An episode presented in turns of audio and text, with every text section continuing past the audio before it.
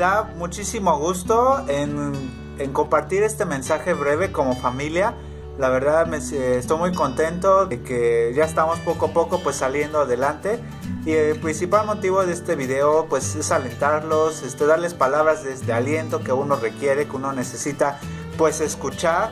Y la verdad pues me siento muy emocionado hermanos porque ahorita pues necesitamos pues paciencia hermanos, mucha paciencia más de la que estamos ahorita pasando y mi invitación pues este es esta.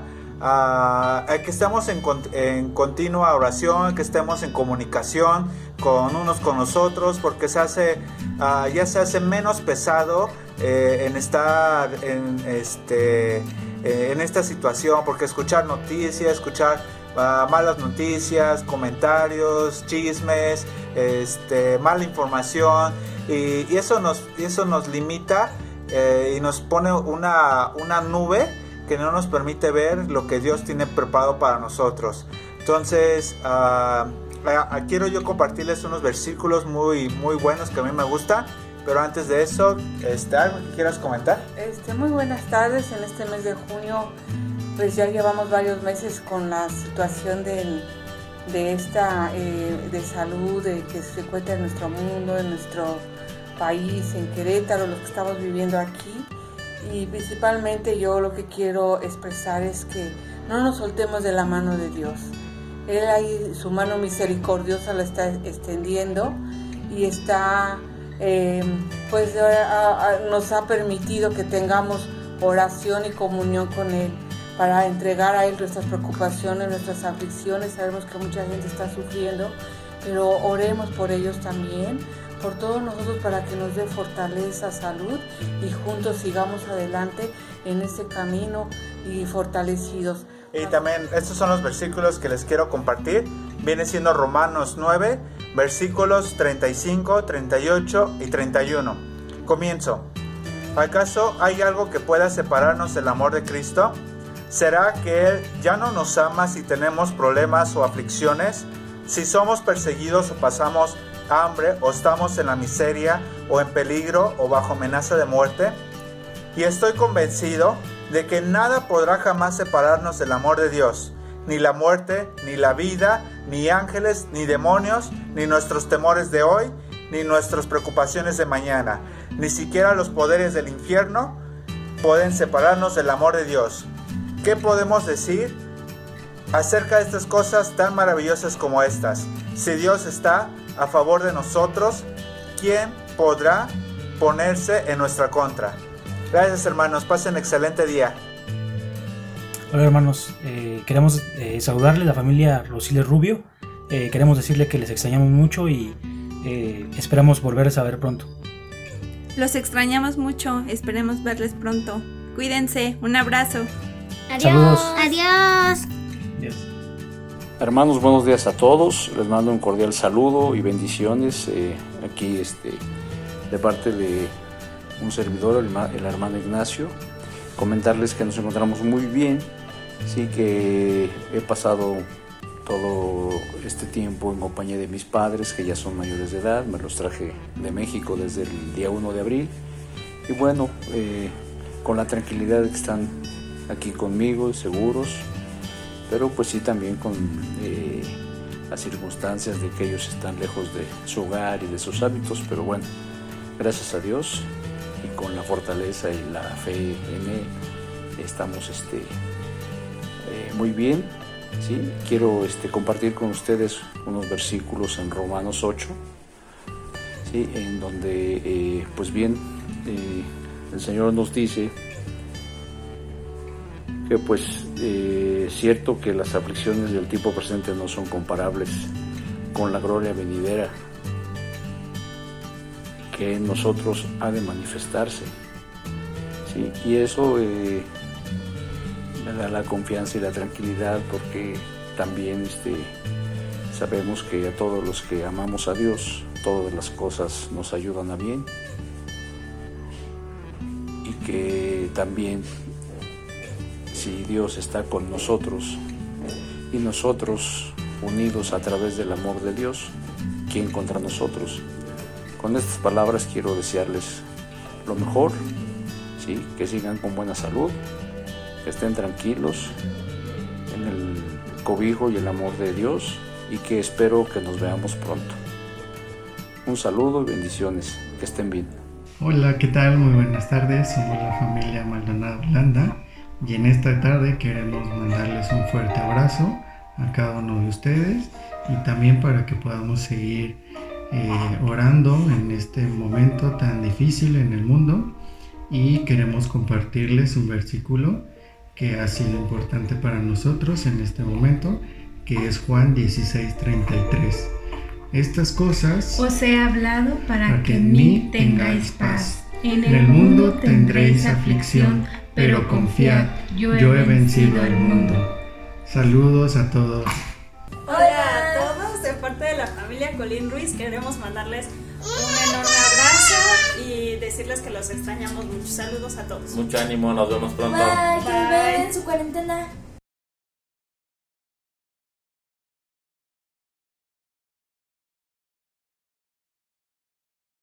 ¿Qué tal? Muy buenos días a todos. Bienvenidos a un nuevo video. Muchas gracias a los hermanos que han enviado sus videos. Nos ha dado muchísimo gusto eh, recibirlos, verlos aunque sea por ese medio. Ya estamos cada vez más cerca de reunirnos nuevamente, de estar juntos otra vez. Hay que pedirle a Dios que pronto podamos regresar con seguridad. Y mientras vamos a llegar y vamos a seguir aprendiendo a través de este medio, hermanos, a través de este medio que, que sin duda ha sido de utilidad en estos momentos. Eh, les agradezco a todos su apoyo, sus comentarios y sus vistas en estos videos. Ya nos aproximamos al video número 30, imagínense. Todavía recuerdo cuando comenzamos eh, en este tiempo y, y, ahora miren, ya vamos casi eh, a punto de llegar al video número 30. Hermanos, vamos a platicar de una historia. Hoy, más bien, más que una historia, es un tema. Es un tema que se nos enseña y que se enseña también en la escuela dominical. Lo hemos tratado por encima en la iglesia los domingos de manera presencial, pero quise que esta vez quedara grabado porque prácticamente eh, no hablamos de esto y muy probablemente no hablaremos de esto nuevamente en un, en un largo periodo. Eh, esta es la primera vez desde que estoy en la iglesia que hablo de este tema. ¿Y por qué es tan importante, hermanos? ¿Por qué es tan es trascendental? Bueno, pues eh, no por nada la Biblia dice que el amor a este elemento es la raíz de todos los males. Así que el día de hoy vamos a hablar de dinero, hermanos. Vamos a hablar del dinero. ¿Por qué tiene que ser una historia eh, que, que, por qué tiene que ser un tema que, que, se tiene que tratar? Bueno, hermanos, porque sin duda la mayoría, eh, la gran mayoría, estamos preocupados por el dinero. ¿Qué va a suceder ahora que regresemos a la, a la normalidad o a la nueva normalidad o como lo quieran llamar? ¿Qué va a pasar? Eh, ¿Qué tengo? ¿Qué perderé? Etcétera, etcétera. ¿Cómo interviene Dios a través del dinero? En fin, hay, hay, cosas muy interesantes y es un tema que se trata desde la escuela dominical. Hay incluso canciones, eh, hay incluso enseñanzas en donde se le enseña a nuestros niños a dar, hermanos, a ofrendar. Por ejemplo, en mi, eh, cuando yo era niño, había una canción eh, no muy correcta doctrinalmente hablando, que decía la ofrenda, la ofrenda, la ofrenda del Señor si tú das un centavo, el Señor te dará dos. Eh, bueno, esa es una manera en la que se nos enseñaba en aquel entonces, por allá de los ochentas. Y bueno, eh, es una enseñanza para niños eh, que tal vez en ese momento nuestros padres nos daban unos pesos y los dábamos. Y llega un momento en donde este tema comienza a, a ser, convertirse en un tema del que hay que hablar cuando vamos creciendo.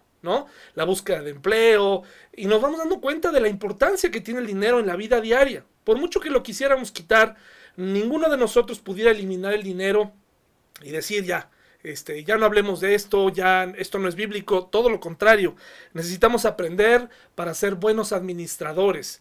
Entonces espero hoy compartirles a ustedes eh, un poco de paz respecto a ciertos temas que han estado ahí. Eh, si tú eres de otra iglesia y nos estás haciendo el favor de escucharnos, bueno, pues toma lo bueno, desecha lo malo y esto no, no tiene la intención de que vayas y confrontes a tu pastor, ni mucho menos. Solamente que podamos tomar de la palabra de Dios y que podamos poner en práctica sobre este tema tan importante. ¿Qué nos ha dejado esta pandemia, hermanos? ¿Qué, hemos aprendido en esta época de encierro? Para los que realmente nos encerramos, ¿no? Este, eh, aunque no, aunque la gente no se haya encerrado, de todas maneras vivió de manera eh, directa o indirecta los, eh, todas las cosas que han estado pasando, hermanos. Entonces, ¿qué nos enseñó? ¿Nos ha dejado ver algo nuevo, hermanos? ¿Nos ha dejado ver algo que no sabíamos? ¿Nos ha enseñado mucho acerca de nosotros? Bueno, yo creo que este tiempo nos ha dejado claro realmente eh, sobre qué es lo que nos importa, sobre qué es lo que nos preocupa verdaderamente. Al principio todos entramos en este periodo dispuestos a encerrarnos en nuestra casa eh, una semana, dos semanas, conforme pasaban las noticias, bueno, pues un mes, pero ya después de un mes comenzaba la preocupación de ¿y ahora? ¿Qué va a suceder? Comenzaron las medidas de algunas empresas, algunas justificadas, otras no, otras empáticas, otras completamente frías.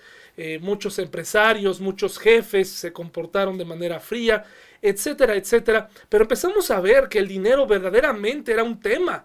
¿Cómo le vamos a hacer? ¿Qué pasa si me quedo sin trabajo? O tal vez tú eh, estás sin trabajo. Tal vez tú te encuentras sin trabajo, te encuentras lo perdiste por, por esto, le pedimos a Dios que pronto lo puedas recuperar, que pronto puedas llevar el sustento a tu casa. Entonces nos dimos cuenta de la seriedad del asunto, ¿no? Ya cuando empezaron a cancelar eventos, cuando empiezas a ver que empiezan a cerrar ciertos lugares y, que empieza a afectarte a ti eh, personalmente, esto también me afectó económicamente hablando, etcétera. Eh, pero antes de continuar, quiero agradecerles a todos los miembros de la iglesia por el tremendo apoyo, por el salario que me pagan.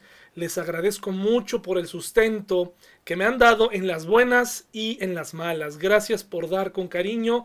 Muchas de las cosas que hay en esta casa son gracias a ustedes. Dios ha suplido a través de ustedes. Les agradezco por su apoyo, porque ustedes eh, han ofrendado fielmente, porque ustedes han dado desde el fondo de su corazón y como aprenderemos hoy, pues lo que se junta en la iglesia no es solamente para el pastor. Eso es, eso es un error, eso es un, eso es un malentendido. Tenemos que aclarar algunos puntos. Pero yo de manera personal, a nombre de mi familia, les agradezco por este tiempo de, de salario, por este, por este cariño que nos tienen, por, por aquellas personas que dan para que la iglesia nos pueda seguir pagando. De veras les agradezco mucho y les agradezco mucho también por permitirme desde el principio eh, trabajar de manera secular que, y que se pueda complementar el salario de la iglesia con un salario externo ha sido muy bueno para nosotros como familia y les agradezco por eso.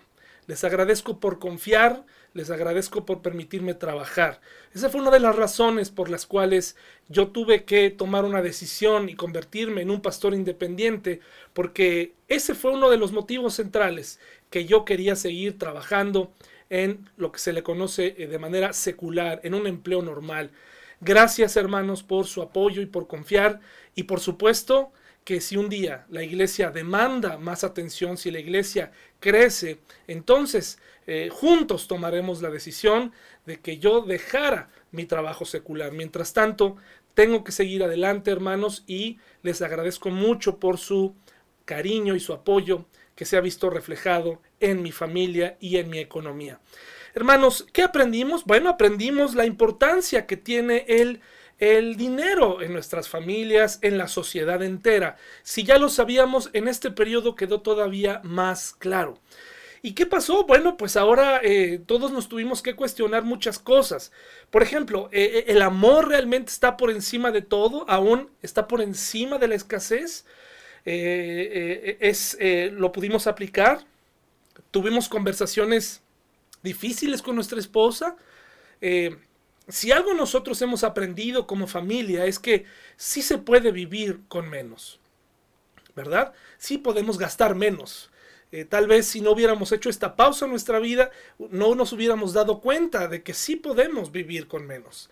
Eh, vivimos a veces en esta carrera y ahora esto nos ha dejado, nos hemos administrado mejor, eh, nos ha rendido mejor el dinero, etcétera, etcétera. Y sobre todo que Dios ha provisto ha provisto y ha sido fiel. Tenemos mucho que aprender respecto a la administración del dinero, sobre todo yo, claro que sí, mucho, mucho hermanos.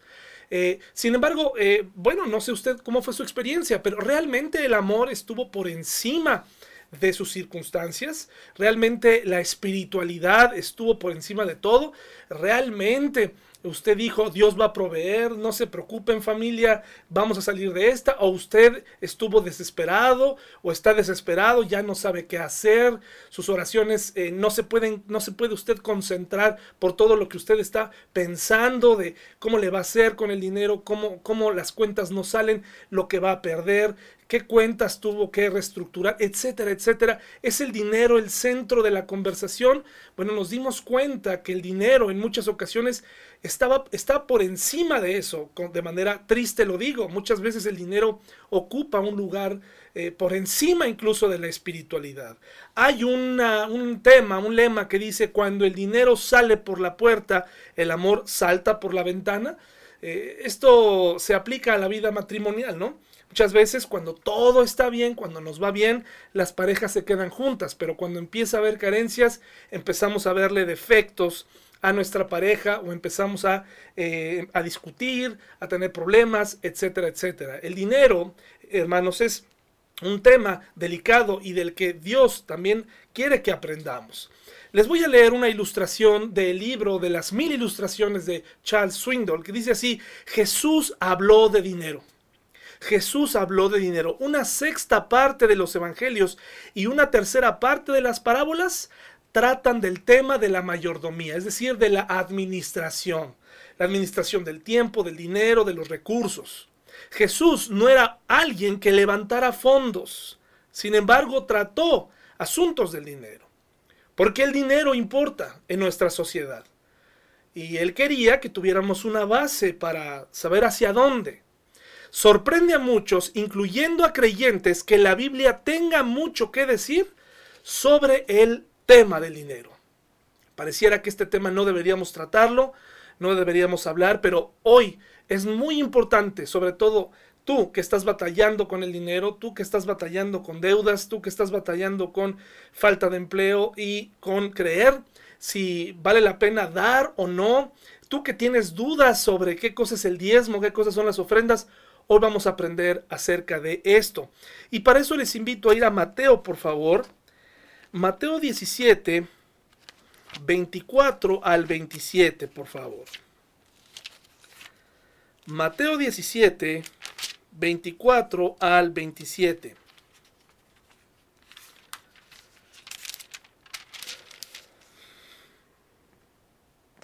Dice así, mis hermanos, cuando llegaron a Capernaum, los cobradores del impuesto del templo se acercaron a Pedro y le preguntaron, ¿Tu maestro no paga el impuesto del templo? Sí, lo paga, contestó Pedro. Luego entró en la casa, pero antes de tener oportunidad de hablar, Jesús le preguntó, ¿qué te parece, Pedro? ¿Los reyes cobran impuestos a su propia gente o a la gente que han conquistado? Se los cobran a los que han conquistado, contestó Pedro. Muy bien, dijo Jesús. Entonces, los ciudadanos quedan exentos. Sin embargo, no queremos que se ofendan, así que desciende al lago y echa el anzuelo, abre la boca del primer pez que saques y allí encontrarás una gran moneda de plata. Tómala y paga mi impuesto y el tuyo. Aquí vemos a Jesús en acción poniendo el ejemplo y pagando un impuesto del templo, un impuesto que en esa época había que pagarse. No vemos a Jesús resistiéndose a pagar. Lucas 20, por favor. Lucas 20, 20. Más adelante en los evangelios. Lucas 20, 20. Dice así, hermanos, Lucas 20, 20. Dice, y vamos a leer del 20 al 26. Esperando su oportunidad, los líderes mandaron espías que se hicieron pasar por hombres sinceros.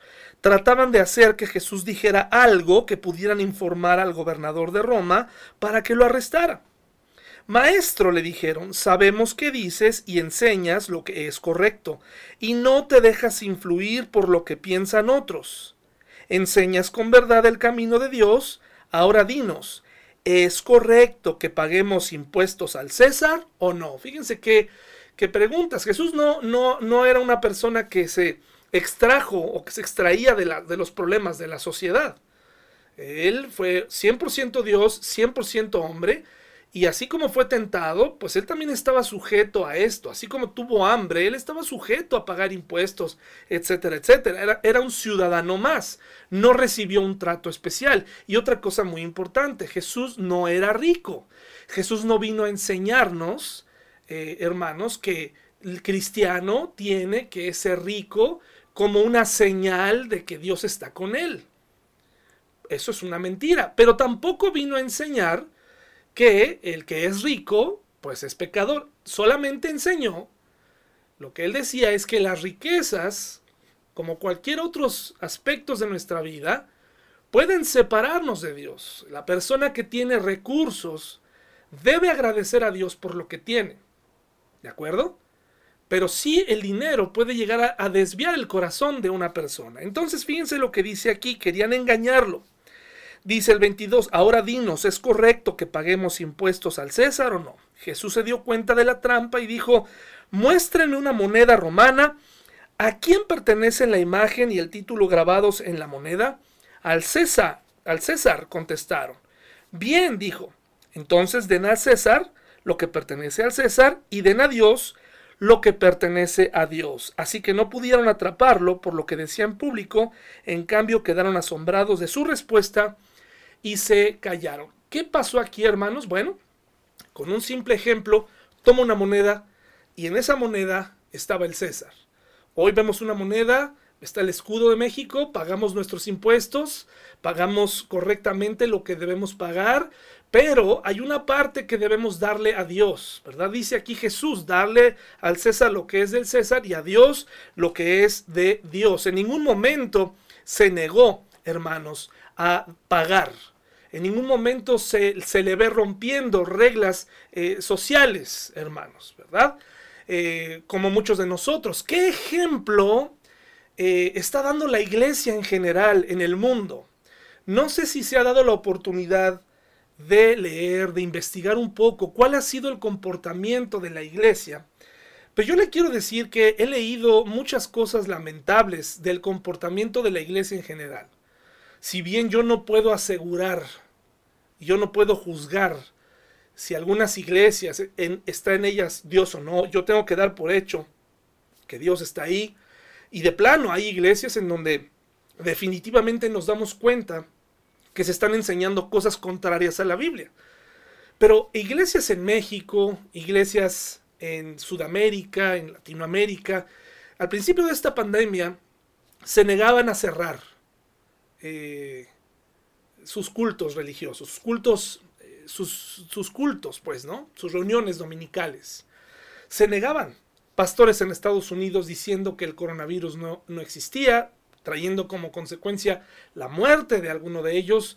Un pastor de una iglesia, les digo, desconozco la denominación, eh, me parece que en Corea fue en esa iglesia, al no querer cerrar los cultos, provocó eh, un gran contagio entre los, entre los hermanos. Entonces es inevitable, es inevitable que en, eh, todos esos datos, en todos esos, eh, en ese panorama, cuando la gente escucha cristianismo y tú le dices que eres cristiano, pues a todos nos mete en una misma bolsa. A todos nos mete ahí. Aunque sepamos que esa iglesia o esa denominación no sean muy saludables o que incluso muchas de estas iglesias rayen en ser sectarias, como de esos hombres brasileños que, que predican eh, a cambio de milagros, etcétera, etcétera. Eh, ahí nos meten a todos. Entonces tenemos que ser nosotros cuidadosos sobre estos temas, sobre el tema del dinero, sobre cómo nos conducimos. Tenemos que ser una luz, un estandarte en medio de tanta confusión. Qué pena que muchos eh, se rehusaban a cerrar. Se rehusaban a cerrar y mi, pregunta, y yo le hago la pregunta, ¿por qué creen que se rehusaban a cerrar muchas iglesias? ¿Por qué se resistieron hasta el último minuto? Bueno, pues por una sencilla razón. ¿Usted cree que haya sido el Evangelio? ¿El concluir el estudio de Juan? ¿El concluir el estudio de Apocalipsis? El, el, el... No, hermanos, en muchas ocasiones no querían cerrar debido a... ¿Y el dinero? ¿Y la ofrenda? Y, y, es una pena saber que muchos pastores estaban preocupados y siguen preocupados por sus ingresos por sus ingresos, hermanos. Eh, aparte del comportamiento equivocado y el, y el, mal ejemplo de estirar lo más que se pudiera, como si se tratara de una maquiladora que no puede dejar de producir, eh, muchos se rehusaban a cerrar. Eh, de hecho, muchos se, se rehusan a, a, pues alejarse un poquito de, ese púlpito o de ese espacio tienen que mantenerse ahí para mandar un mensaje como si Dios estuviera nada más ahí. Y se rehusan y todavía hay gente ahí alrededor de ellos cumpliendo lo mínimo eh, elemental, pero siguiendo adelante, ¿verdad? Eh, y aparte, bueno, pues con tristeza nos damos cuenta que el dinero llega a ser un motivante para muchas iglesias y muchos pastores. Con la llegada de los falsos maestros y de este terrible engaño que es el Evangelio de la Prosperidad, que enseña que Dios quiere que todos los cristianos verdaderos seamos ricos y que dice que una persona de bajos recursos no puede ser creyente, con la llegada de esto desde hace décadas atrás, pero es un movimiento nuevo, el Evangelio de la Prosperidad, y que ha llenado a las iglesias con falsas enseñanzas, es muy importante que nosotros tengamos una postura como iglesia verdadera, ¿verdad? Como la iglesia de Dios y decir, mucho cuidado con lo que hacemos y con lo que decimos, mucho cuidado con cómo nos comportamos como iglesia, mucho cuidado con el manejo del dinero. Muchos hermanos de la iglesia en su afán de obtener recursos le dan todo lo que tienen a pastores, le dan todo lo que tienen a esas iglesias enormes, eh, pastores eh, que quieren comprar jets para viajar, pastores que todo lo facturan a nombre de su iglesia, e, etcétera, etcétera, etcétera, y los han hecho millonarios. Ese es el falso evangelio de la prosperidad. ¿Cómo pudiéramos creer que, Jesús nos está enseñando ese evangelio cuando él mismo descendió como un hombre pobre y no como un hombre rico. Y nuevamente lo, lo, menciono aquí, no se trata de que las riquezas están mal, se trata de por qué hago las cosas y para qué está hecha la iglesia y qué tiene que hacer la iglesia con el dinero. Debemos cuidar las formas y cómo nos movemos en este mundo que observa, en este mundo que cada vez tiene menos opciones en este mundo en donde en esta variedad de predicadores eh, tenemos que ser una iglesia y tenemos que ser hombres y mujeres que demos un mensaje distinto, un mensaje de contentamiento, un mensaje de gozo aún en medio de las carencias. Aquí hay otra ilustración. La junta administrativa de una iglesia decidió que las personas en la congregación se avergonzaban cuando pasaban los platos para recoger la ofrenda. Así que decidieron implementar un nuevo método que no avergonzaría a nadie, especialmente a los que no podían dar. Le pidieron al pastor que diseñara una manera en que las personas pudiesen dar al entrar o salir de la iglesia, así que él fabricó varios cofres interesantes y los puso junto a cada puerta pero esos cofres eran diferentes. Si se echaba un dólar o más, no hacía ningún ruido. No se oía nada. Si se echaba 50 centavos, sonaba un cascabel. Si se echaba una moneda de 25 centavos, sonaba un silbato. Si se echaban 10 centavos, sonaba una sirena. Si se echaba 5 centavos, sonaba un disparo. Si no echaba nada, le tomaba una foto. es tomado de una ilustración de Clyde Murdoch eh, eh, que nos habla precisamente de, con humor de cómo a veces los pastores eh, están al tanto de, de, cómo, de cómo, de recaudar el dinero, ¿verdad? Recaudar, recaudar y recaudar. Hermanos, yo espero y el día de hoy tratarle de darle un poco de paz respecto a estos temas, decirle cuáles son sus obligaciones como miembro de la iglesia y, y que usted pueda descansar en ellos bíblicamente hablando. Lo primero que le quiero decir es, hermanos, la iglesia, nos guste o no, funciona con dinero.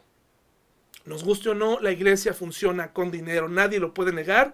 Hay personas que se molestan con esto, hay personas que usted me conoce, prácticamente nunca hablamos de dinero en la iglesia. Sin embargo, si en algún momento llegué a mencionar algo sobre, oigan, vamos a necesitar pues para las escrituras de esto o, aquello, no falta aquel que se ofende. Y hablaremos de ese corazón más adelante. Pero hermanos, ¿qué nos sorprende? Una familia también funciona con dinero. No funciona nada más con amor. No funciona solo con fe. ¿Me estoy explicando, hermanos? El dinero es una herramienta que Dios ha permitido que el hombre use. Desde sus inicios, a través del comercio en trueque, hasta el diseño de una moneda y, y atribuirle valor, etcétera, etcétera, el dinero ha estado presente desde siempre, de alguna u otra manera, otorgándole valor a algo. Así que la iglesia funciona con dinero. ¿Para qué? Se paga la luz, se paga el agua, se paga el predial de la propiedad, se paga todo eso. Pareciera que hay muchos creyentes que no quieren hablar de este tema. Dicen, no, pues es que realmente eh, eh, este, no deberían pedir dinero. Así dice, es que hermanos, no somos una, no somos una institución eh, patrocinada por alguien, ¿sí? No somos una institución que, pues, que sea una fundación. ¿Qué más quisiéramos? Ser ricos, ¿verdad? Y no tener que solicitar de las ofrendas, ¿verdad? Que da la gente. Eh, de todo esto se paga, se paga el salario, en mi caso solamente soy el único trabajador en la iglesia sin eh, otra prestación más que el sueldo que ustedes me hacen favor de pagar y se paga la luz y se paga el agua y todos los gastos que ustedes se imaginan como en una familia, ¿sí? Como en una empresa, pero la iglesia no es una empresa. Ahí está el problema. A veces se confunde el concepto de iglesia con el concepto de el funcionamiento de una empresa. Más bien yo lo compararía al funcionamiento como, como lo hace una familia, en donde yo veo las necesidades que hay para la casa y tengo que suplir para ellas. Vayamos a Hechos 2, por favor, para ver cómo funcionaba la iglesia primitiva respecto a este tema. Hechos 2.43, por favor. Hechos 2.43. Dice así, hermanos, fíjense nada más. Lo voy a leer desde el 42.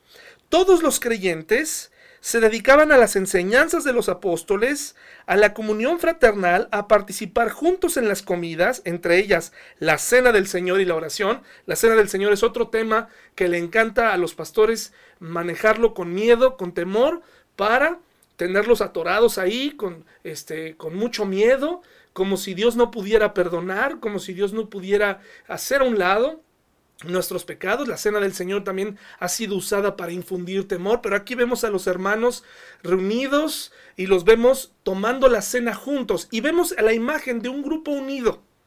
Así que ese es un elemento de la ofrenda. La ofrenda brota de un grupo unido. Un grupo unido si alguien llega a nuestra iglesia y, eh, eh, eh, por primera vez, no tiene por qué ofrendar, porque apenas está conociendo, ¿verdad? Apenas está ahí, pero a veces las iglesias no perdonan y órale, vienes por primera vez, pues échale, ¿verdad? Este va, todo suma y no es así, se debe aclarar que esto es parte de un grupo, ¿verdad? Parte de un grupo unido, no exclusivo. Esta responsabilidad es para los creyentes, hermanos, para los creyentes. Dice aquí, todos los creyentes, fíjense, un profundo, desde el 43, un profundo temor reverente vino sobre ellos y los apóstoles realizaban muchas señales milagrosas y maravillas. O sea, había una persona ahí, en este caso los apóstoles, a cargo de eh, eh, dar eh, para los demás el alimento espiritual. Dice, todos los creyentes se reunían en un mismo lugar y compartían todo lo que tenían vendían sus propiedades y posesiones y compartían el dinero con aquellos en necesidad. Aquí nos están dando características. Estaban dispuestos a vender para vivir y mantener la unidad. Esto hoy en día es difícil, pero nos habla nuevamente de unidad. Nos habla de mirar a los hermanos que no tienen. Esta desigualdad siempre ha existido. Hacia allá va esto. Ese es el corazón de este mensaje. Tengo que apoyar. El dinero no es solo para el pastor, el dinero es de la gente que va a la iglesia, ¿verdad? De tal manera que debe ser, debe ser reportado, debe ser informado a la gente, debe ser eh, compartido también, con orden, ¿verdad? Con orden. Eh, sin embargo, eh, habla de la unidad que se tenía. Dice aquí, adoraban juntos en el templo cada día, se reunían en casas para la cena del Señor y compartían sus comidas con gran gozo y generosidad, todo el tiempo alabando a Dios y disfrutando de la buena voluntad de toda la gente, y cada día el Señor agregaba a esa comunidad cristiana los que iban siendo salvos. Es decir, fíjense qué hermosa imagen de fraternidad, de comunidad cristiana. Comunidad cristiana. Aquí nos habla de cómo se usaba el dinero y para quiénes y para qué era, ¿verdad? Primera Corintios 9, por favor. Hoy vamos a leer mucho porque yo quiero que este tema quede muy claro. Primera Corintios 9, del 1 al 18, por favor. Primera Corintios 9, del 1 al 18. Fíjense lo que dice aquí. Por un lado vemos este, esta imagen fraterna en donde es imposible, hermanos, hoy en día eliminarla de nuestra vida. No podemos llegar y, no promover un ambiente de unidad, pero eso sí, fomentar continuamente el estar, dame dinero y dame dinero. Eh, eso es lo que causa mucha incomodidad a veces, ¿no? En, las iglesias, en donde eh, no existe este compañerismo, este interés del pastor hacia los demás y viceversa. Eh, no existe esta unidad entre hermanos, pero eso sí, lo único que hay en común es pues órale, a dar y a dar y a dar. Dice aquí, hermanos, hablando en 1 Corintios 9, del 1 al 18, dice, ¿acaso no soy tan libre como cualquier otro? Está hablando Pablo. No soy apóstol, no he visto a Jesús nuestro Señor con mis propios ojos. No es gracias a mi trabajo que ustedes pertenecen al Señor, aunque, aunque otros piensen que no soy apóstol, ciertamente para ustedes lo soy. Ustedes mismos son la prueba de que soy apóstol del Señor. Esta es mi respuesta a los que cuestionan mi autoridad. ¿Acaso no tenemos derecho de hospedarnos con ustedes y compartir sus comidas? ¿No tenemos derecho a llevar con nosotros a una esposa creyente como lo hacen los demás apóstoles y los hermanos del Señor y como lo hace Pedro? ¿O Bernabé y yo somos los únicos que tenemos que trabajar para sostenernos? Anote por favor ahí esto muy importante.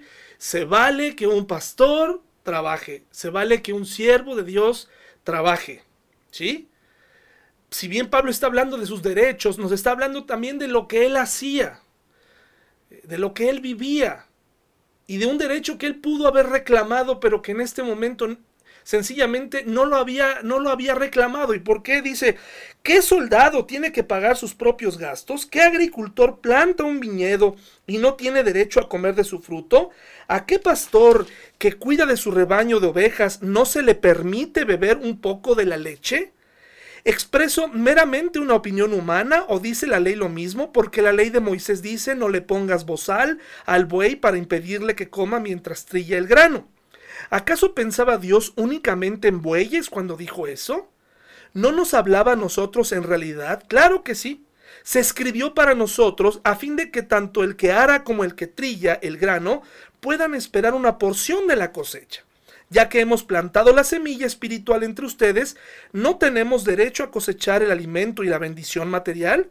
Si ustedes sostienen a otros que les predican, ¿no deberíamos tener nosotros aún mayor derecho a que nos sostengan, pero nunca nos hemos valido de ese derecho. Preferiríamos soportar cualquier cosa antes que ser un obstáculo a la buena noticia acerca de Cristo.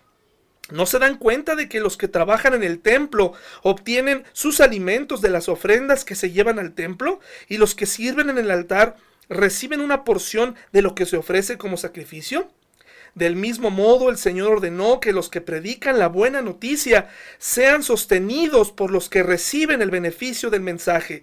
Sin embargo, yo jamás me he valido de ninguno de esos derechos y no escribo esto para sugerir que es mi deseo comenzar a hacerlo ahora. De hecho, preferiría morir antes que perder mi derecho a jactarme a predicar sin cobrar. Sin embargo, Predicar la buena noticia no es algo de lo que pueda jactarme. Estoy obligado por Dios a hacerlo.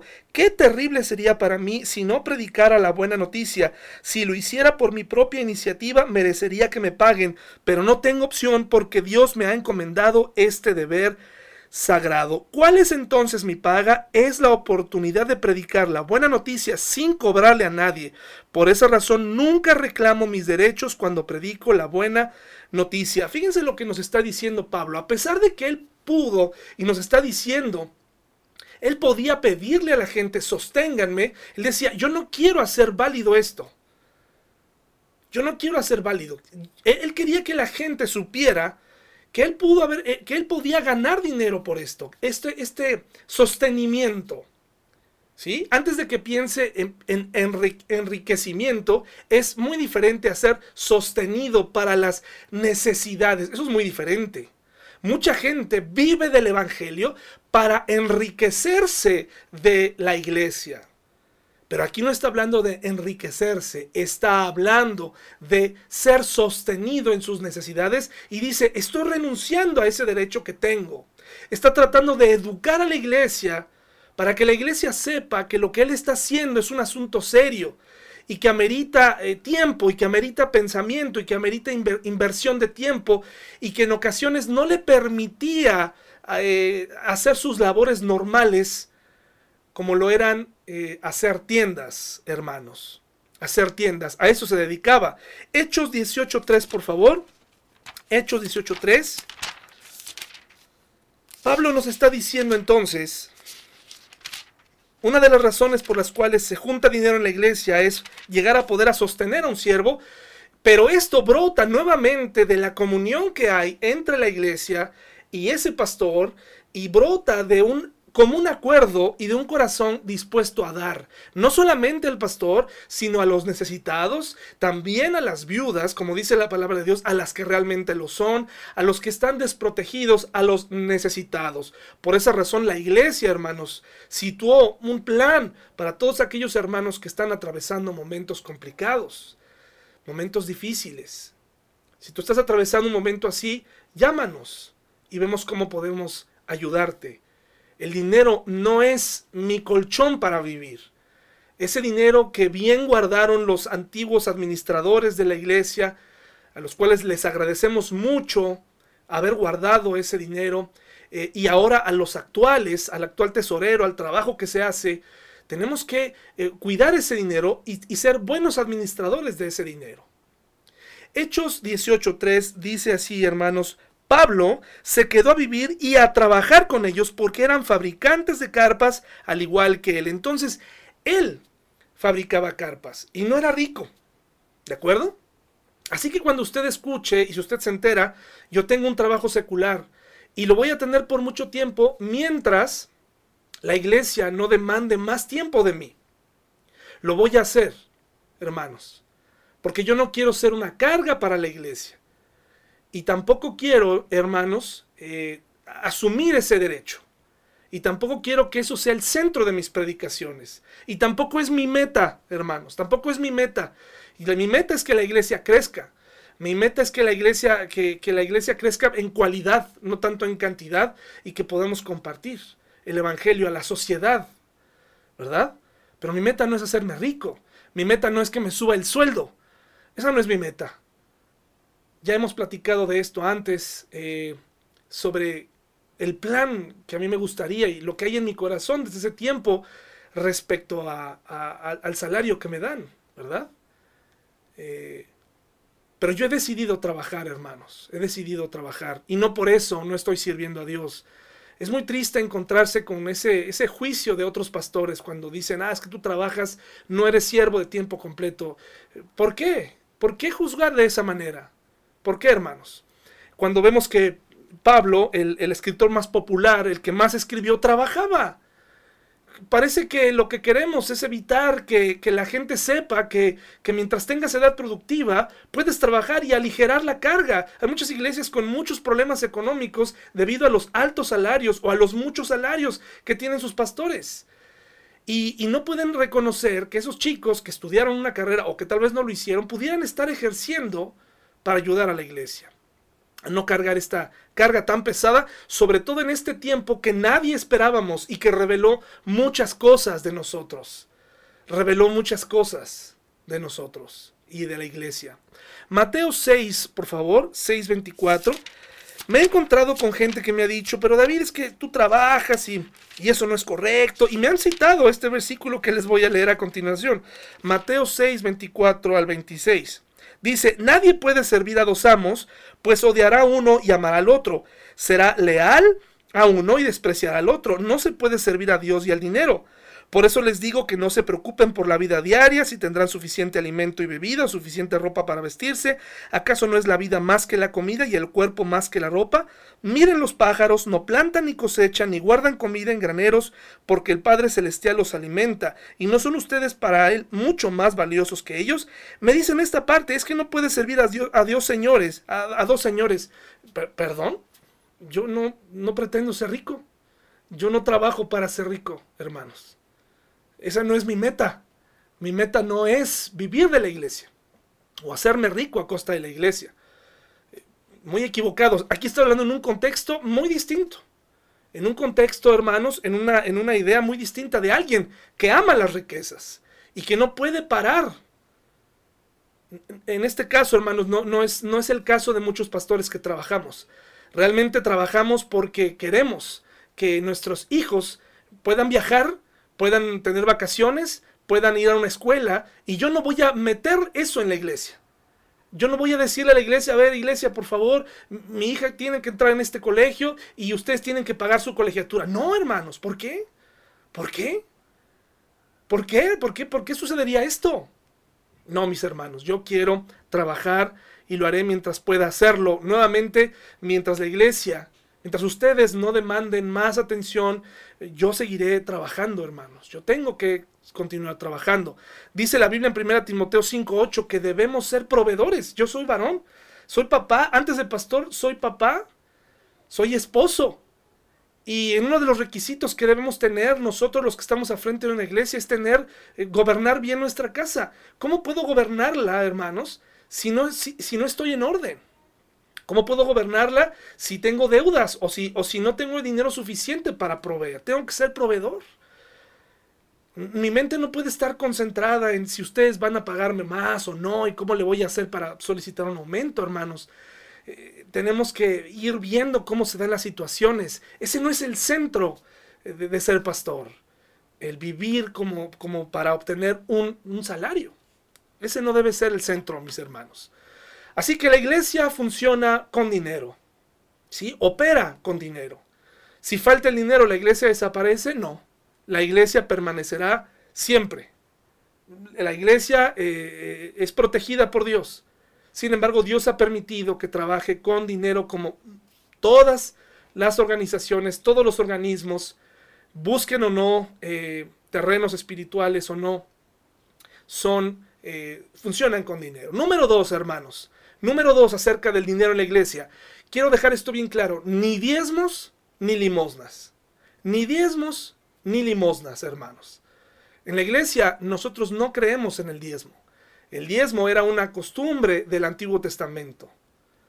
Eh, si bien se deja ver en el Antiguo Testamento que se les pedía el 10% de, de, sus primeras cosechas, etc., eh, esto, era, un, esto era, una, eh, era una aportación para sostener al gobierno teocrático. Había un personal sirviendo en el templo, llamado los levitas, los sacerdotes. Ellos tenían que ser sostenidos. Este era el acuerdo nacional en el pueblo de Israel. Dios les había dicho, ellos, ellos tienen que dedicarse al templo. ¿De acuerdo?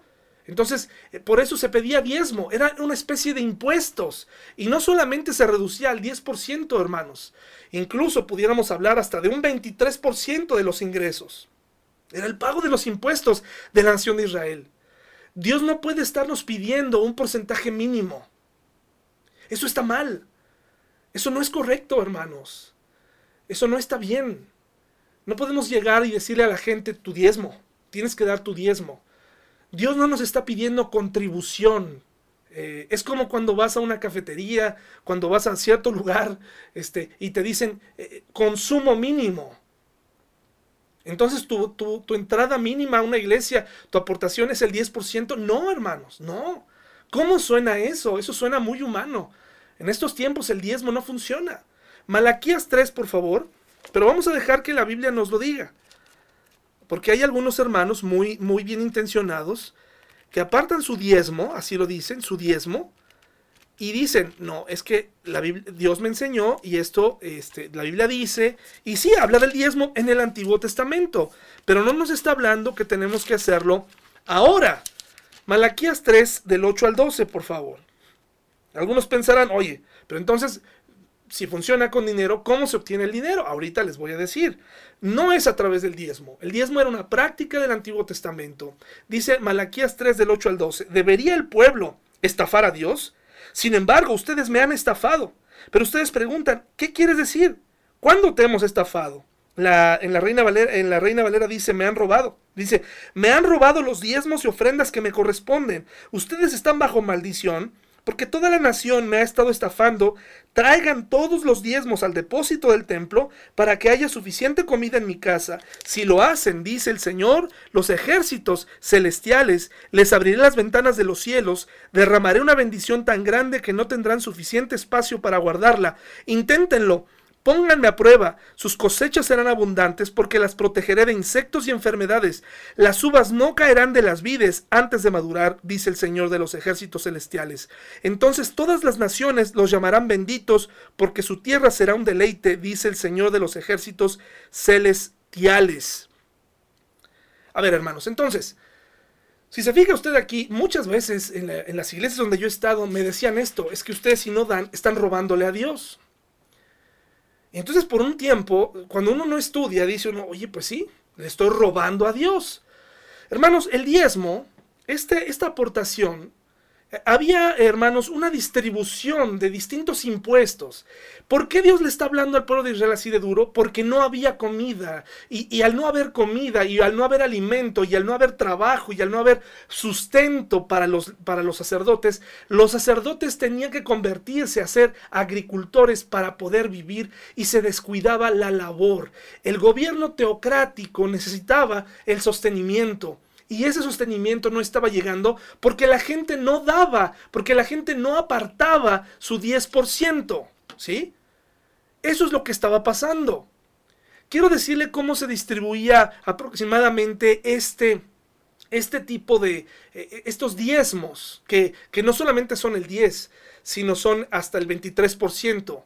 Es difícil de calcular porque hay muchos conceptos. Por ejemplo, se pedía una décima parte de la semilla, el fruto y las ovejas de Israel eran dadas al Señor, según Levítico 20 del 30 al 32 y hay otras porciones más. El pueblo daba una décima parte a los levitas para su mantenimiento. Esto está en números 18, 21, 24. Y los levitas a su vez debían dar una décima parte al sumo sacerdote. Números 18, 25 al 28. Aquellos que no diezmaron fueron amenazados con una maldición, mientras los que diezmaban se les prometió bendición. Pero esto nos está diciendo que era un, era un mecanismo, era una manera en cómo funcionaba el pueblo de Israel a través del gobierno teocrático. ¿De acuerdo? El diezmo no funciona ahora y tampoco funciona a través de limosnas. ¿Ya se está dando cuenta hacia dónde voy? No es la aportación mínima, pero tampoco es lo que me sobra. Tampoco son las monedas que me suenan en el bolsillo, que digo, ah, bueno, pues es lo que voy a echar. Esto va más allá. La iglesia se sostiene con lo que cada quien da de acuerdo a lo que ha propuesto en su corazón dar. Un compromiso con Dios. Y ahorita vamos a hablar un poquito más acerca de esto.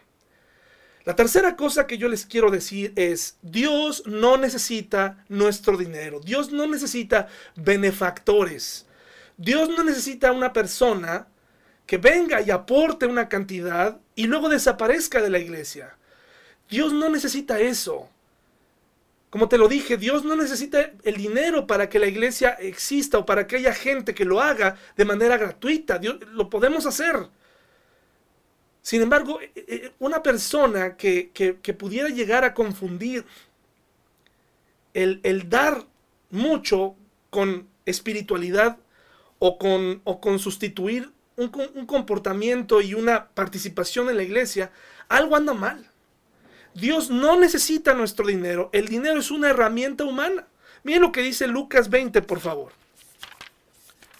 Lucas 20, o sea, es decir, la iglesia subsiste con el dinero que se da de un corazón que, que, brota de un amor hacia los hermanos, de un amor hacia el pastor, pero sobre todo de un amor hacia Dios, de decir, esto es lo que yo aparté, esto es lo que tú y yo sabemos, Dios, que gano, de acuerdo a mis posibilidades y que nadie más tiene que enterarse. Hay pastores aberrantes que piden que, la gente ponga sus nombres en, sus, en, las ofrendas. Eso es una aberración. Eso es, eso es algo incorrecto. Le vas a dar cuentas a Dios por pedirle a la gente dinero de esa manera. Tenemos que tener cuidado. ¿Qué estamos buscando, hermanos? Lucas 20, del 20 al 26, dice así, hermanos, vamos a leerlo, dice, Esperando su oportunidad, los líderes mandaron espías que se hicieron pasar por hombres sinceros, trataban de hacer que Jesús dijera algo que pudiera informar al gobernador de Roma para que lo arrestara. Y dice aquí, hermanos, como el mismo Jesús dice que tiene, tenemos que darle, lo leímos al principio, a César lo que es de César y a Dios lo que es de Dios. ¿Qué significa esto? Lo que yo aparté, lo que yo sé que puedo dar, eso es lo que voy a dar. Por años me atormentó esta parte de decir, caray, ¿cómo saco este mi diezmo? Hay tantas veces que se complica tanto, que los pastores lo complican tanto. Bueno, lo, sacaré en bruto, antes o después de impuestos, lo haré neto. ¿Cómo será? Hermanos, no, es sencillamente lo que yo le puedo dar al Señor. Y hay ocasiones en las que no le puedo dar dinero. Hay ocasiones en las que hay hermanos, porque Dios conoce el, estado de todos. Hay hermanos que tal vez nunca han depositado dinero, pero ofrecen tiempo. Ofrecen lo mejor de ellos. Ofrecen eh, eh, en, en, especie, ¿no? Ofrecen trabajando en la iglesia. Ofrecen orando. Ofrecen lo mejor. Si bien aquí estamos hablando de dinero, hay gente que probablemente no tiene para dar, pero ofrece lo mejor que tiene. De eso se trata. La ofrenda que ofreció Abel fue superior a la de Caín porque Abel la apartó desde lo más profundo de su corazón para su Dios. Esto es lo mejor que tengo y es para ti. Y en cambio, Caín tomó lo primero que encontró y dijo, bueno, pues ya para cumplir con el requisito tenemos que aprender a dar. Primera Timoteo 6:10, mis hermanos. Parece que también ya lo leímos hace rato. Si no, vamos a leerlo otra vez. Primera Timoteo 6:10, por favor. Dice así, mis amigos y hermanos. Primera Timoteo 6:10. Pues el amor al dinero es la raíz de toda clase de mal y algunas personas en su intenso deseo por el dinero se han desviado de la fe verdadera y se han causado muchas heridas dolorosas, hermanos, heridas dolorosísimas. El amor al dinero trae muchos problemas. Hoy te quiero decir, Dios puede suplir a nuestra iglesia en esta pandemia y Dios puede suplir en medio de esta pandemia a tu familia. Este no es el momento para que yo te diga, ven y trae dinero y, entonces va. No. Yo te puedo decir hoy, hermano, que incluso si tienes deudas, te dediques a pagar tus deudas. Te dediques a resolver tu situación. Deja de cargar con la idea de que ahora tienes que dar. O que si das, entonces Dios te va a sacar de las deudas. No es así. Así no funciona arregla tu vida económica y entonces comienza a dar. De otra manera, estás usando, es como ir a sacar de la tarjeta de crédito para dar tu diezmo. Eso no está bien. Paga tus deudas. Dios quiere que tengamos una vida ordenada y muchos de nosotros, incluyéndome, tenemos mucho que resolver en la administración del dinero. Ahí hemos fallado, hermanos, ahí hemos fallado. No hemos ido a la Biblia en el asunto del dinero. No le hemos pedido a Dios sabiduría para administrarnos. Filipenses 4, del 11 al 13, por favor. Filipenses 4, del 11 al 13. Dice así, mis hermanos, fíjense lo que dice Pablo. La iglesia, recuerda, puede sobrevivir sin dinero. Puede sobrevivir sin dinero, hermanos. No, Dios no nos necesita, nosotros necesitamos a Dios. Dice Filipenses 4 del 11 al 13, no que haya pasado necesidad alguna, alguna vez, porque he aprendido a estar contento con lo que tengo, dice Pablo. Sé vivir con casi nada o con todo lo necesario. He aprendido el secreto de vivir en cualquier situación, sea con el estómago lleno o vacío, con mucho o con poco, pues todo lo que puedo hacer por medio de Cristo, quien me da las fuerzas. De todos modos han hecho bien al compartir conmigo en la dificultad por la que ahora atravieso, dice Pablo, y nos abre su corazón y nos dice, sé vivir con abundancia, sé vivir con escasez.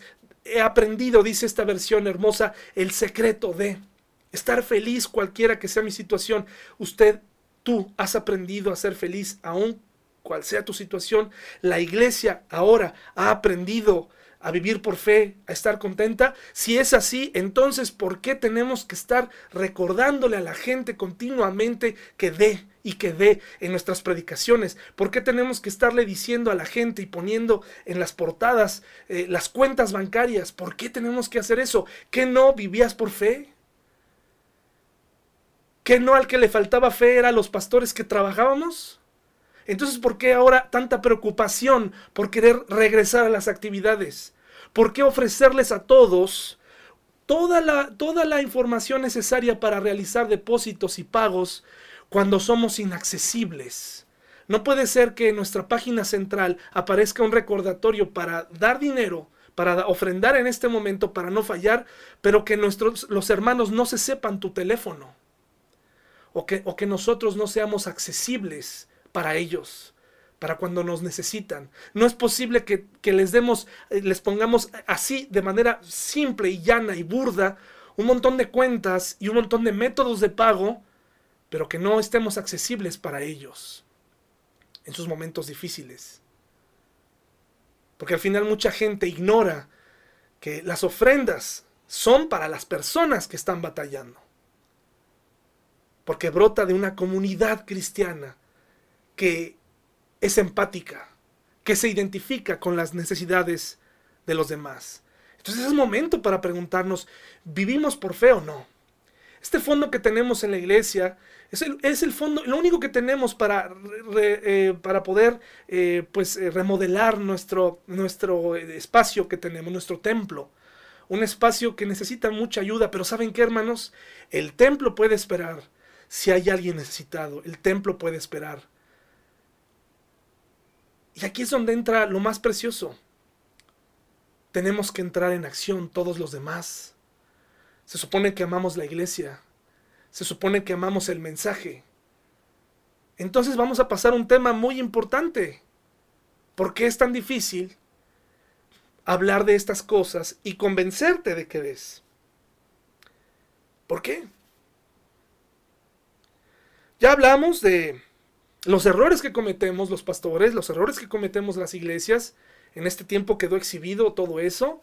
Quedó para. mucha gente va a quedar en la memoria esta parte eh, del comportamiento de algunas iglesias, donde probablemente ya ni te consideran miembro de la iglesia, pero si tú llegas a esa iglesia y das tu diezmo o tu ofrenda como ellos enseñan, probablemente nadie te va a decir, oye, no, usted ya no es miembro de la iglesia, le pido que retire su diezmo y su ofrenda. Porque usted ya no es miembro. No, ellos lo van a aceptar porque todo suma. ¿Verdad? Es un comportamiento frío, es un comportamiento económico, no espiritual. Yo sé que hay hermanos pastores batallando, yo sé que hay gente verdaderamente necesitada, gente que vive del Evangelio honestamente y que en estos momentos se le han visto complicada.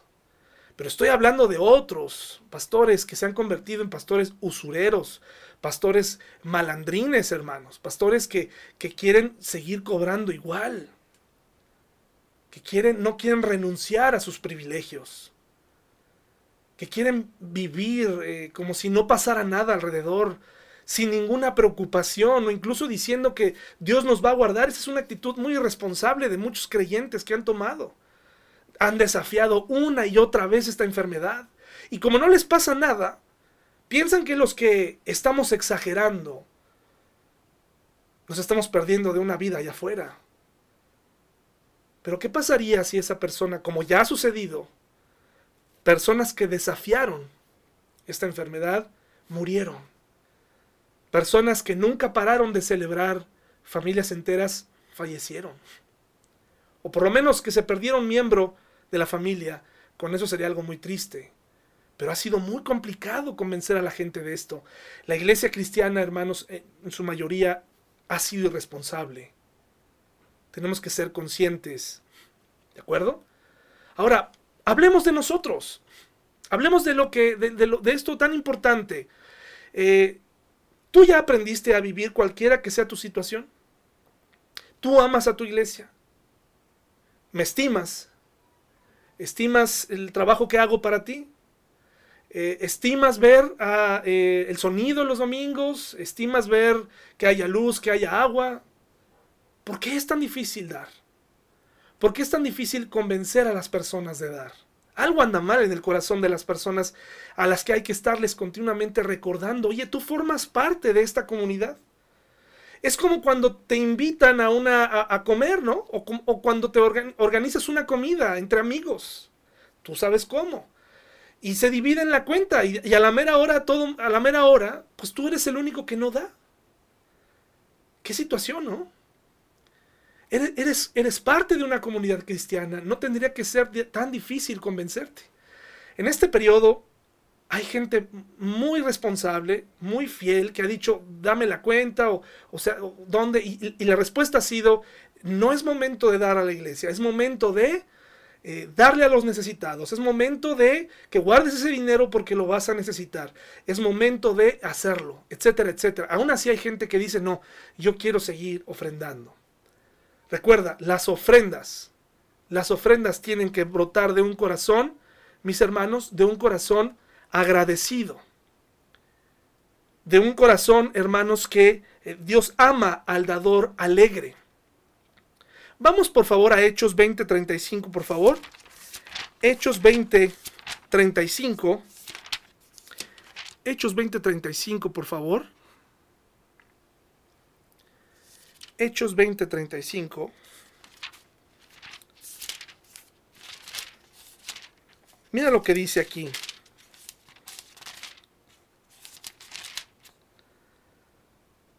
Dice, y he sido un ejemplo, Hechos 20:35, hermanos, ya lo tenemos. Dice, y he sido un ejemplo constante de cómo pueden ayudar con trabajo y esfuerzo a los que están en necesidad. Deben recordar las palabras del Señor. Hay más bendición en dar que en recibir, ¿realmente tú ves el dar como una bendición?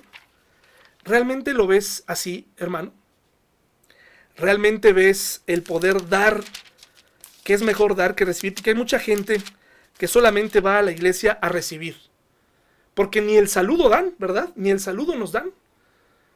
Es momento de regresar, es momento de ayudar a otros, es momento de ser mejores mayordomos de los recursos que Dios nos ha dado es momento de que la gente vea un comportamiento distinto en nosotros como cristianos sobre el manejo del dinero, informar a la gente qué se hace con él. Hay gente que todo el tiempo está buscando pretextos para no dar, todo le molesta. De, una sola vez que hablé de dinero en la iglesia, una, en esa ocasión hubo una, una, persona que se acercó y me dijo, es que no deberías hablar de dinero y, y usó ese pretexto como para decir, me voy de la iglesia porque aquí piden dinero. Eso, eso es una mentira, eso no es así. Nuestra iglesia no pide dinero. Sin embargo, hay gente a la que hay que estarle convenciendo. ¿Realmente para ti es mejor dar que recibir? Eso, eso habla del corazón. Nadie, lleva, nadie te va a poner un, un detector de, para saber si ofrendas o no. Eso solamente lo sabes tú. Si tú apartas o no, es cosa tuya. Mira lo que dice 1 Corintios 9 del 1 al 18. Por favor. Por favor, miren, vamos a, vamos a ver aquí lo que dice. ¿Qué es lo que, lo que el Señor nos está tratando de mostrar, mis hermanos? Acerca de cómo debe ser mi actitud para dar. Primera Corintios 16, mis hermanos, perdón. 16 del 1 al 2. Dice, Ahora bien, consideremos la pregunta acerca del dinero que se está juntando para el pueblo de Dios en Jerusalén. Deberían seguir el mismo procedimiento que les di a las iglesias de Galacia. El primer día de cada semana cada uno deberá separar una parte del dinero que ha ganado. No esperen hasta que yo llegue para luego tratar de reunirlo todo de golpe. Cuando yo vaya, escribiré cartas de recomendación para los mensajeros que ustedes escojan como encargados de entregar su ofrenda. Mis hermanos, y tener la lista para darle a los demás. Déjenme buscar el, el, el, el, que estoy buscando aquí, mis hermanos, el versículo correcto que quiero mostrarles en este momento. Vamos a ver, por favor, mis hermanos. Déjenme ver aquí. Segunda Corintios 9, hermanos. Segunda Corintios 9. Aquí está. El pasaje que nos habla de cómo debería funcionar las ofrendas en la iglesia y qué tipo de actitud debemos tener nosotros, incluyéndome, para dar. Dice así, en realidad no necesito escribirles acerca del ministerio de ofrendar para los creyentes de Jerusalén, pues sé los deseos, los deseosos que están de ayudar. ¿Estás deseoso de ayudar, hermano? Dice, y me estuve jactando en las iglesias de Macedonia de que ustedes los de Grecia hace un año estuvieron dispuestos a enviar una ofrenda. De hecho, fue su entusiasmo lo que fomentó que muchos de los creyentes macedonios comenzaron a dar. Les envío a estos hermanos para estar seguro de que ustedes realmente están listos como les he estado diciendo a ellos y que ya tienen todo el dinero reunido.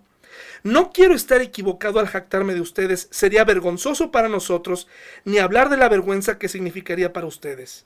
Si algunos creyentes macedonios llegaran conmigo y encontraran que ustedes no están preparados después de todo lo que les hablé de ustedes, así que pensé que debería enviarles a estos hermanos primero, a fin de estar seguro de que tienen lista la ofrenda que prometieron, pero quiero que sea una ofrenda voluntaria, no una ofrenda dada de mala gana. Es decir, Pablo se anticipa la, para la iglesia de Jerusalén, dice, yo no quiero llegar y que saquen lo primero que tienen por ahí, lo, lo que les sobró, sino que sea una ofrenda de buena gana. Ofrendo de lo primero. ¿Y qué significa esto en la vida diaria? Mi primer pensamiento, hermanos, para Dios. Mi, mi, mi, lo mejor de mí. Mi, mi primera oración. Ofrecérsela a Dios. Es lo que Él quiere. Y eso es lo que nos está diciendo. De lo mejor, de lo que yo gano, aparto lo que le puedo dar a Dios y se lo ofrezco de manera secreta. Señor, esto es lo que tengo. Esto es lo que te doy. Eh, el Señor no te está dando, no te está pidiendo que des el 10% como mínimo, porque solamente tú y Él saben cómo están tus finanzas. Él quiere tu corazón. Él quiere que des conforme tú propusiste en tu corazón. Recuerden lo siguiente, versículo 6. Un agricultor que siembra solo unas cuantas semillas obtendrá una cosecha pequeña, pero el que siembra abundantemente obtendrá una cosecha abundante. Cada uno debe decidir en su corazón cuánto dar y no den de mala gana ni bajo presión, porque Dios ama a la persona que da con alegría y Dios proveerá con generosidad todo lo que necesiten. Entonces siempre tendrán lo necesario y habrá bastante de sobra para compartir con otros.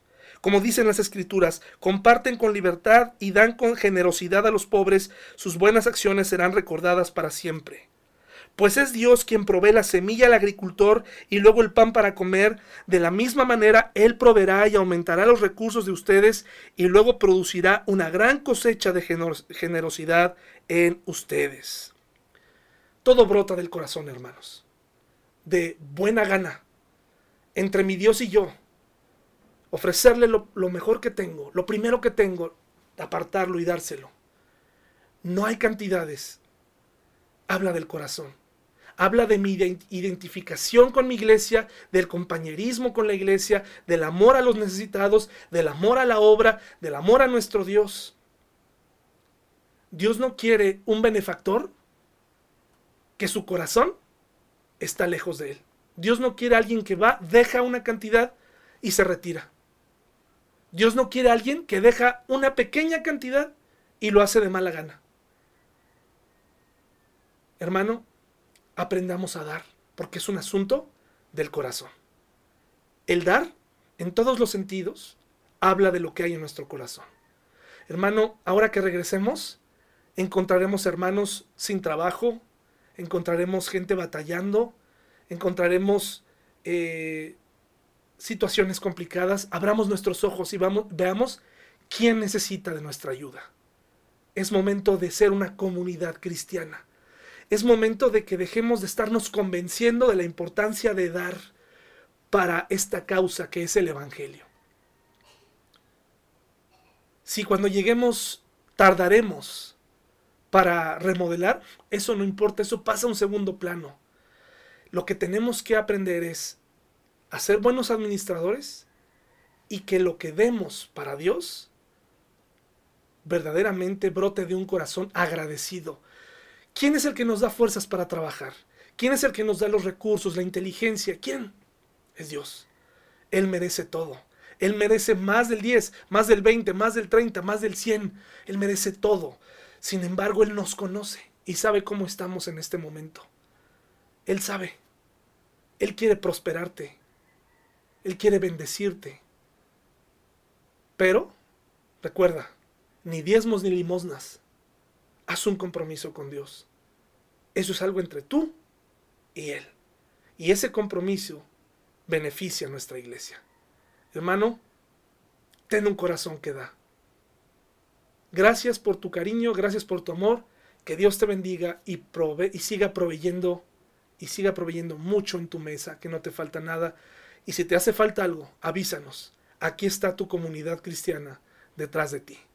Te amamos, hermano. Hasta luego.